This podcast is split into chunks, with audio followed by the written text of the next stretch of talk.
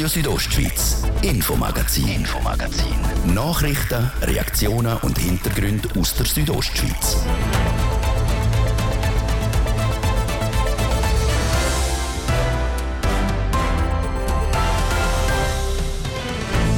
Immer mehr Jugendliche kämpfen in der Schweiz mit Suizidgedanken. Und auch hier in Graubünden ist der Trend zu sehen. Aber Das ist schwierig, um eine globale Aussage zu machen über den ganzen Kanton. Wie es den jungen Menschen im Kanton geht, wir haben noch gefragt. Denn der Rätische Bahn fehlt an Lokpersonal und das obwohl, Wir haben noch nie so viele Lokführer gehabt wie jetzt. Wir haben aktuell über 300 Lokführer. warum die trotzdem nicht langen und wie die RHB gegen den Personalmangel vorgeht, der Direktor gibt Auskunft. Und heute starten wir mit unserer Wochenserie rund ums Thema Wasser. Der Anfang macht das Projekt Graubünden Wasser. Auf das alles gehen wir ein im Infomagazin. Am Mikrofon ist Manuela Meuli. Schön habt ihr eingeschaltet. In der Schweiz denken immer mehr Jugendliche über Suizid nach. Das sagt Pro Juventute. Letztes Jahr haben sich so viele junge Menschen bei ihnen gemeldet wie noch nie. Unter anderem auch darum, weil es in der Schweiz einfach zu wenig Therapieplätze gibt. Der Luciano Cherry hat bei Pro Junior Graubünden und bei der psychiatrischen Dienst Graubünden nachgefragt, wie die Situation hier bei uns im Kanton ist. Am meisten Jugendliche in der Schweiz sterben wegen Unfällen. An zweiter Stelle steht Suizid. Laut der Pro Junior Graubünden sind zum Beispiel die Corona-Pandemie, der Krieg in der Ukraine oder auch der Israel-Konflikt Themen, die die Jugendlichen belasten, wie der Sandro Simon Kavietzel, der Geschäftsführer von Pro Junior Graubünden, sagt. Dazu kommt, Die starke Verlagerung der Kontakte in die soziale Welt, dann der Leistungsdruck, der von verschiedenen Seiten kommt, wo aber auch durch die starke Bewegung in der sozialen Welt nochmal gefördert wird. Die multiple Krisensituation mit Kriegssituationen, mit Umweltthematik, Verteuerung vom Alltag etc., wo dann eben auch eine Belastung in der Familie bedeutet. die Pro Junior Graubünden tut betroffene Jugendliche aber nicht direkt beraten. Von den Problemen der Jugendlichen kriegen sie vor allem über Anfragen der Eltern mit. Direkt mit den betroffenen Jugendlichen zu tun hat Heidi Eckrich. Sie ist ärztliche Direktorin für Kinder- und Jugendpsychiatrie bei der Psychiatrischen Dienst Graubünden, kurz PDGR. Bei den Jugendlichen, die zu ihnen kommen, ging es vor allem um private Probleme. Schwierigkeiten in der gleichen Altersgruppe, in der Schulklasse, die kommen mit ganz persönlichen Nöten und Sorgen. Aber das Ganze ist ja eingebettet in eine Ausgangssituation, wo die Erwachsenen auch eine große Rolle spielen. Und wir Erwachsene, ich glaube, das kann jeder bestätigen, wir sind verunsichert, weil so viel gleichzeitig gerade los ist. Bündner Jugendliche, die Hilfe von Fachleuten brauchen, müssen aber je nachdem lang warten. Weil es gibt zu wenig Therapieplätze im Kanton. Stationär hat PDGR im Moment eine Station für Jugendliche mit sieben Betten. Wegen der grossen Nachfrage hat die Station auf acht Betten müssen aufstocken. Laut Heidi Eckrich lange das aber immer noch nie nachher. Die Plätze sind im Moment sehr ausgebucht, das ist das eine. Stationär ist es mal länger, mal kürzer, die Warteliste. Unsere große Not ist im ambulanten Bereich. Also wenn jemand wirklich sich komplett neu anmeldet für eine kinderjugendpsychiatrische Abklärung und Therapiemaßnahme, haben wir im Moment Wartezeiten, die wir selbst versuchen sehr in den Griff zu kriegen, was herausfordernd ist. Je nachdem gibt es Wartezeiten von bis zu vier Monaten. Um das Problem der fehlenden Therapieplätze zu lösen, baut die PDGR eine Klinik für Kinder und Jugendliche. Die wird im 2026 fertig und schafft 21 neue Therapieplätze. Heidi Eckrich meint, die Entwicklung in Graubünden ging in die richtige Richtung. Ich habe einen gewissen Optimismus, der darin gründet, dass der Kanton im Moment sehr, sehr viele Anstrengungen unternimmt, äh, für die Kinder und Jugendlichen da auch was aufzubauen, parat zu halten. Es gibt in meiner Wahrnehmung gerade sehr, sehr viele Bemühungen, nicht nur jetzt medizinisch, psychiatrisch, wie jetzt PDGR das auch vorhält, sondern es gibt eben auch von anderen Stellen Beratungsangebote, Unterstützungsangebote, die am Wachsen und Werden sind. Deswegen bin ich optimistisch. Es liegt aber nicht nur am Kanton und den Organisationen wie der Pro Junior Graubünden, um das Problem vom Suizid anzugehen. Helfen können die alle, sagt der Sandro Simon Kavietzel, indem er im Alltag offen darüber redet. Es nützt nichts, die heile, schöne Welt zu präsentieren. Es hat jeder einmal einen schlechten Tag, es hat jeder einmal ein Erlebnis, das er nicht ganz so gut verarbeiten kann. Das ist nach wie vor ein Tabu und das darf kein Tabu sein, weil es betrifft früher oder später jeden einmal. Und wenn es einem vielleicht gerade gut geht, andere fragen, geht es dir gut? Das ist eine alltägliche Floskel. Wie geht es dir? Und dort vielleicht einfach nochmal mit einer erhöhten Sensibilität die Antwort abholen. Der Sandro Simon Kavietzel sagt, dass es wichtig sei, die Gedanken nicht für sich zu behalten und offen und transparent über seine Gefühle zu reden. Auch bei anderen Leuten laufe nicht immer alles gut. Man sagt also nicht allein, wenn es einem selber einmal nicht so gut geht. Helfen können wir alle, wenn ein Gespräch mit den Mitmenschen aber nicht mehr langt, kann man sich bei den Fachpersonen vor PDG oder bei Pro Junior Graubünden melden. Der Rheinischen Bahn fehlen die Lokführerinnen und Lokführer. Darum kann sie ihr Angebot nicht mehr so bieten wie jetzt. Um das Lokpersonal zu entlasten, stellt der RAB auf gewissen Strecken zu der Anzeiten auf Bus um. Aber wie hat es überhaupt so weit kommen können? Laut Renato Fasciati, Direktor der Rätischen Bahn, hat die jetzige Personalsituation verschiedene Gründe. Zum einen hängt es davon ab, äh, wie viele äh, neue Lokführer kommen zur Rätischen Bahn. Wir haben zum Glück kein Problem, neue zu finden. Wir haben einfach bis zwei Jahre, bis die ausgebildet sind und dann produktiv sind, was das Ganze tut verzögern. Es hängt auch davon ab, wie viele Lokführer zu anderen Bahnen abspringen. Und das ist gerade jetzt, wo andere Bahnen in unserem Perimeter Lokführerdepot aufbauen oder vergrößern, ist das eine ganz große Herausforderung. Unter anderem fährt seit Ende 2021 die Südostbahn bis auf Chur und konkurriert so der RHB. Weitere Gründe für die Personalnot sind Ausfälle wegen Krankheiten, Unfall oder aus anderen Gründen. Und als letzter Faktor hängt es auch vom Angebot ab. Also ob die Rettischbahn mehr Verbindungen bietet. Der grösste von all diesen Faktoren ist und bleibt aber die Fluktuation, also wie viele Mitarbeitende die Rettischbahn verlöhnt. Das ist sehr sprunghaft, so der Renato Fasciati. Die Fluktuation während Corona war praktisch null im Lokpersonal. Ich glaube, ein äh, Lokführer, der gewechselt hat zu einer anderen Bahn. Und nachher ist sie auf einen Klapp, haben wir in einem Jahr 18 Lokomotivführer verloren. Dass so viele Leute das Unternehmen verlassen, liegt aber nicht daran, dass die Rätischbahn ein schlechter Arbeitgeber sind, sagt der Direktor. Das bestätigt auch eine Umfrage von Handelszeitung Le Temps und dem Meinungsforschungsinstitut Statista. In der ist RAB Heuer schweizweit als drittbester Arbeitgeber im Bereich Verkehr und Logistik ausgezeichnet worden. Und auch in den letzten fünf Jahren ist RAB immer in der Top 3 in diesem Bereich in der Umfrage. 2020 ist sie sogar der beste Arbeitgeber überhaupt. Nein, die RB ist sehr attraktiv und wir haben kein Problem, neue Lokführer zu finden. Es ist aber so, dass der Druck auf unseren Lokführer gross ist. Es ist auch so, dass es andere gute Bankgesellschaften gibt, die in dieser Region sind. Und es gibt halt etwa mal den Fall, wo ein Lokführer vielleicht einen kürzeren Weg hat zu einem anderen Anbieter und wo dann wechseln. Die Rätische Bahn setzt jetzt alles dran, um nicht mehr in eine solche Situation zu kommen. So haben sie auch extra eine Taskforce Lokpersonal gebildet. Die schafft daran, um die Leute zu halten. Weiter sagt der Lohn angepasst worden und sie bilden die viel mehr Leute aus, sagt Renato Fascianti. Es ist so, dass die Ausbildung sehr viel Zeit auch brauchen tut und auch sehr teuer ist, notabene. Aber äh, wir haben das eingerechnet an unseren Plänen, dass wir diese Ausbildungen so auch gewährleisten können. Aktuell helfen uns auch Leihlokführer von anderen Bahnen aus. Da sind wir sehr dankbar. Es ist aber so, dass auch die müssen äh, bis ein halbes Jahr in die Ausbildung gehen, bevor sie dann auf dem Streckennetz für die Rätische Bahn können unterwegs sein können. Allein dieses Jahr sind laut Zahlen von der RHB über 40 neue Mitarbeitende mit der Ausbildung fertig und dürfen auf die Strecke. Und mit über 300 Lokführerinnen und Lokführern hat RHB noch nie so viele Leute im Führerstand gehabt wie jetzt. Seit 15 Jahren ist er Wasserbotschafter und vor einem Jahr hat er das Projekt Graubünden Wasser ins Leben gerufen. Der Ernst Bromeis. Zeit zum Bilanz. Christina Schmid berichtet. Vermutlich kein anderer Bündner und keine andere Bündnerin ist so viel geschwommen wie der Ernst Bromeis. 2008 ist er durch 200 Bündner Bergseen geschwommen, 2013 durch die 13 grossen Schweizer Seen und 2014 im Rhein. Und zwar vom Lago di Dentro im Tessin bis auf Holland. Lässig war das nicht so im kalten Wasser, 44 Tage lang, 1247 Kilometer weit. Doch der Ernst Bromeis macht das alles nicht zum Spaß. Er hat eine Mission. Er will auf das globale Recht vom Wasser aufmerksam machen. Wasser ist endlich, Wasser ist ein Menschenrecht. Das sind meine, meine Kernbotschaften. Was meine Erfahrung ist, die letzten 15 Jahre, als ich unterwegs bin als Wasserbotschafter, dass vor allem, wenn man im Überfluss meint zu leben, dass man es vielleicht gar nicht wirklich schätzt. In der Schweiz und auch im Kanton Graubünden wäre das das Wasser. Sagt der Ernst Bromeis und betont, dass sich das aber gerade ändere. Noch sagen wir privilegiert, noch haben wir Wasser im Überfluss.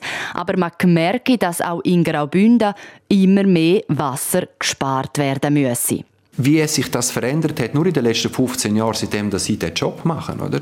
Vor 15 Jahren mag ich mich erinnern, eine Journalistin von Südostschweiz hat dort gesagt, im Bergell, beim ersten Bergsee, hat sie gesagt, Herr Bromeis, schwimmen Sie doch in Afrika. Dort hat es kein Wasser, oder? Wir in Graubünden haben genug Wasser, oder? Und 15 Jahre später, wir sehen es ja tagtäglich, wie das Thema Wasser bei uns ein Thema ist. Ich meine, der ganze Schneesport, wie er sich entwickelt hat, oder der Bergsturz zum Beispiel im Bergell, ist ja zurückzuführen, nicht zuletzt auch, weil der Berg instabil wird, weil die Gletscher schmelzen und Statik sich verändert. Ein Permafrost, wo immer mehr schmilzt. Und SAC-Hütten im Unterengadin, wo kein Wasser mehr haben, oder? Walmüsteier, letztes Jahr hat müssen, oder vorletztes Jahr hat müssen Wasser rationalisieren.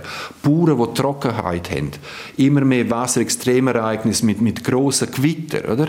Und jetzt rede ich jetzt nicht von irgendwo vom Ende der Welt. Das geht uns etwas an. Darum schwimmt der Ernst Bromeis, um darauf aufmerksam zu machen. Um den Menschen zu zeigen, da geht es nicht um Afrika, da geht es eben um Graubünden. Um das, wo man kennt und wo einem etwas bedeutet. Der Rhein zum Beispiel. Und genau das sage der Schlüssel. Wenn man etwas schätzt, geht man anders damit um. Davon ist der Ernst Bromeis überzeugt. In seinen Augen hat der Kanton Graubünden eine grosse Verantwortung als Quellkanton. Darum hat er vor einem Jahr das Projekt Graubünden Wasser ins Leben gerufen. Graubünden Wasser hätte behauptet, vor 20 Jahren keine Rappen gekriegt. Weder vom Kanton noch von irgendjemandem da draussen. Weil das Thema einfach nicht gesellschaftlich relevant war. Jetzt sind die Themen von Nachhaltigkeit, Themen von einer Endlichkeit auf der Welt, die Themen sind jetzt da, oder? Die Ressourcen gehen uns langsam aus. Große Klimaherausforderungen sind oft Wasserherausforderungen. Also es hat entweder zu wenig Wasser oder es hat zu viel Wasser. Es ist, also das CO2 ist nicht in dem Sinne eine Wasserfrage, oder? Aber all die anderen Themen sind, sind nachher Wasserfragen. Und wenn der Meeresspiegel steigt, ist auch wieder eine Wasserfrage, oder? Und weil Wasser in der Gesellschaft an Bedeutung gewonnen hat, sind Projekte wie Graubünden Wasser plötzlich realisierbar. Das Ziel von dem Verein, Graubünden als Wasserkanton der Schweiz positionieren und Graubünden in der Welt als der Ort bekannt zu machen, wo der Umgang mit Wasser erlebbar wird. So zumindest haben sie es formuliert und haben für das Projekt Geld gekriegt vom Kanton und aus der privaten Wirtschaft. Doch seit der Gründung vor vor einem Jahr ist nicht viel passiert könnte man meinen. Der Ernst Bromeis sagt aber, im ersten Jahr hätten er und sein Team viel hinter der Kulisse geschafft und Projekte aufgeleistet. Jetzt kommen wir quasi ins Jahr 2 und ab dem 22. März, wenn wieder UNO-Weltwassertag ist, lancieren wir dann die Weltwasserbibliothek. Und jetzt haben wir erste Veranstaltungen, auch das Jahr, einen nationalen Kongress, auch hier in Reichenau, das heißt, der heißt Plus Summit. Ganz operativ. Nächstes Jahr kommen wir in die Lehrerinnen- und Lehrerfortbildung hinein, dass du nachher als Lehrerin und Lehrer du kannst Fortbildungsmodul besuchen im Bereich Wasser, wo du nachher dem umsetzen kannst in den Schulen. Wir haben jetzt dieses Jahr erste Schulen, die hierher kommen, Kantonsschule, Schule kommt daher Klassen aus Zürich kommen. Was der Ernst Bromeis damit will sagen, jetzt wird das durchgeführt, wo man im ersten Jahr aufgeleistet hat. Das sind Projekte im Bereich der Bildung, Forschung und am Tourismus, um eben das Ziel erreichen, Graubünden als Wasserdestination zu positionieren. Und der Auftakt macht die erste Wasserbibliothek der Welt, wo in gut einem Monat in Reichenau lanciert wird. Und was es mit der Wasserbibliothek auf sich hat, das hören wir morgen im zweiten Teil unserer Wochenserie zum Thema Wasser hier im Infomagazin auf RSO.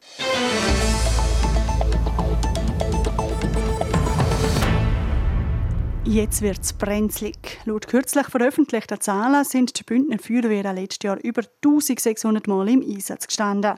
Das unter anderem auch bei Waldbränden. Und genau dort will die Gebäudeversicherung Graubünden, die für die Feuerwehr zuständig ist, ansetzen. Wie sie in einer Mitteilung schreibt, sollen beispielsweise alle Feuerwehren in den nächsten zwei Jahren Waldbrandschutzausrüstung kriegen. Was für Investitionen sonst noch geplant sind, der Laurin Michael. Waldbrände gibt es auf der ganzen Welt, so auch in Graubünden. Der letzte grosse bei uns in der Region war vor gut sieben Jahren im Misox. Es gibt verschiedene Gründe, wie es zu einem Waldbrand kommen kann. Laut dem Konradin Gaduff, am Feuerwehrinspektor vom Kanton Graubünden, passieren statistisch gesehen drei Viertel der Waldbrände in Graubünden durch die Menschen. Das heißt, man müsste an der Prävention schaffen, Sensibilisierung, dass Leute wissen, wie man mit Feuer im Freien umgeht. Weil es immer wieder Waldbrände gibt, hat die Feuerwehr schon in der Vergangenheit in die Waldbrandbekämpfung investiert. Anhand der grossen Waldbrände, die man auch in den 90er Jahren hatte, hat man Stützpunkte aufgebaut im Kanton. Die hat man dann bestückt mit Material für die Waldbrandbekämpfung.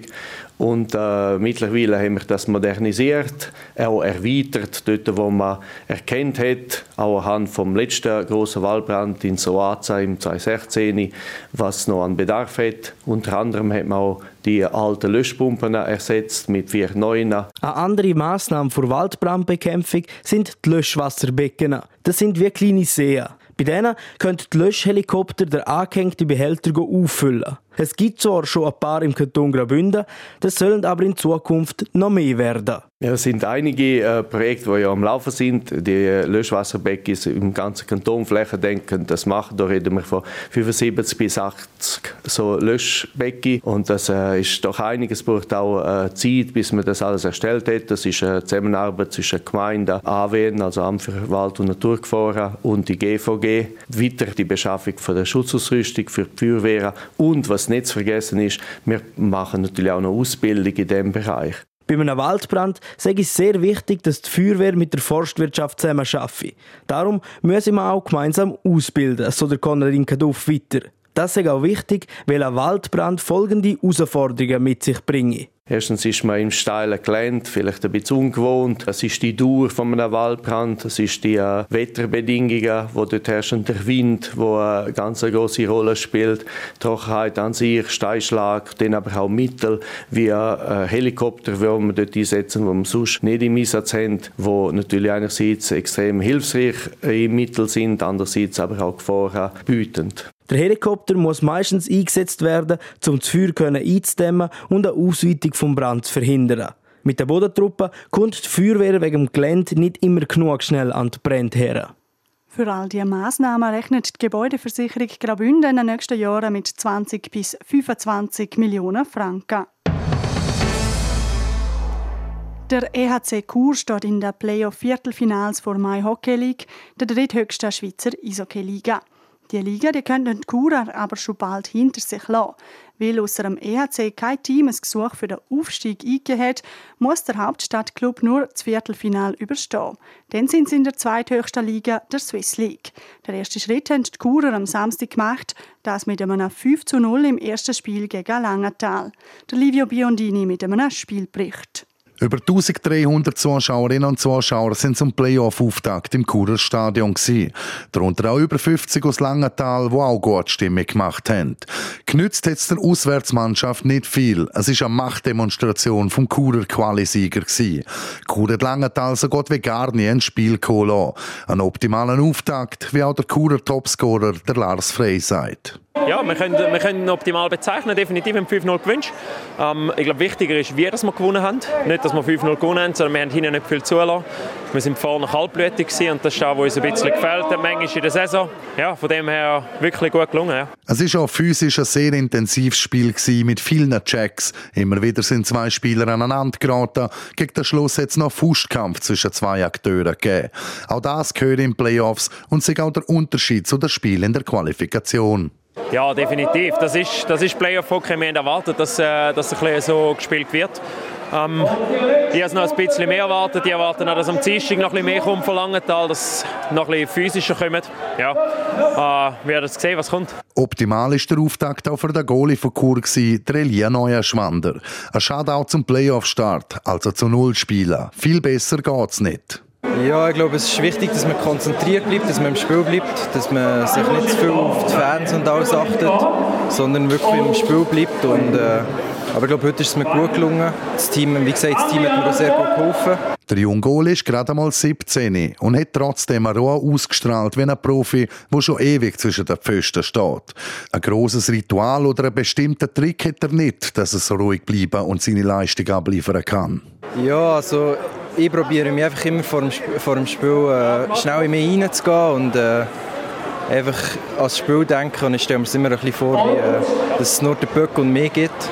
Und ich glaube, so geht es relativ gut. Ja. Auch der routinierte Stürmer Lars Frey haltet schon viel von seinem jungen Schlussmann. Ja, ich glaube, das neben dem ist, äh, ist er ein recht ein ruhiger Typ. Er ist reingekommen äh, in die Garderobe und hat zuerst mal nicht so viel gesagt. Ähm, er ist noch relativ jung, aber er macht das mega routiniert. Also er ist sehr abgeklärt, äh, bringt Ruhe rein und auf dem Spiel und auch neben dem Eis. Also, äh, ich glaube, er tut unserer Mannschaft absolut gut. Wie lange das der Elia Neuenschwander am EC Chur gut tut, das steht noch in den Sternen.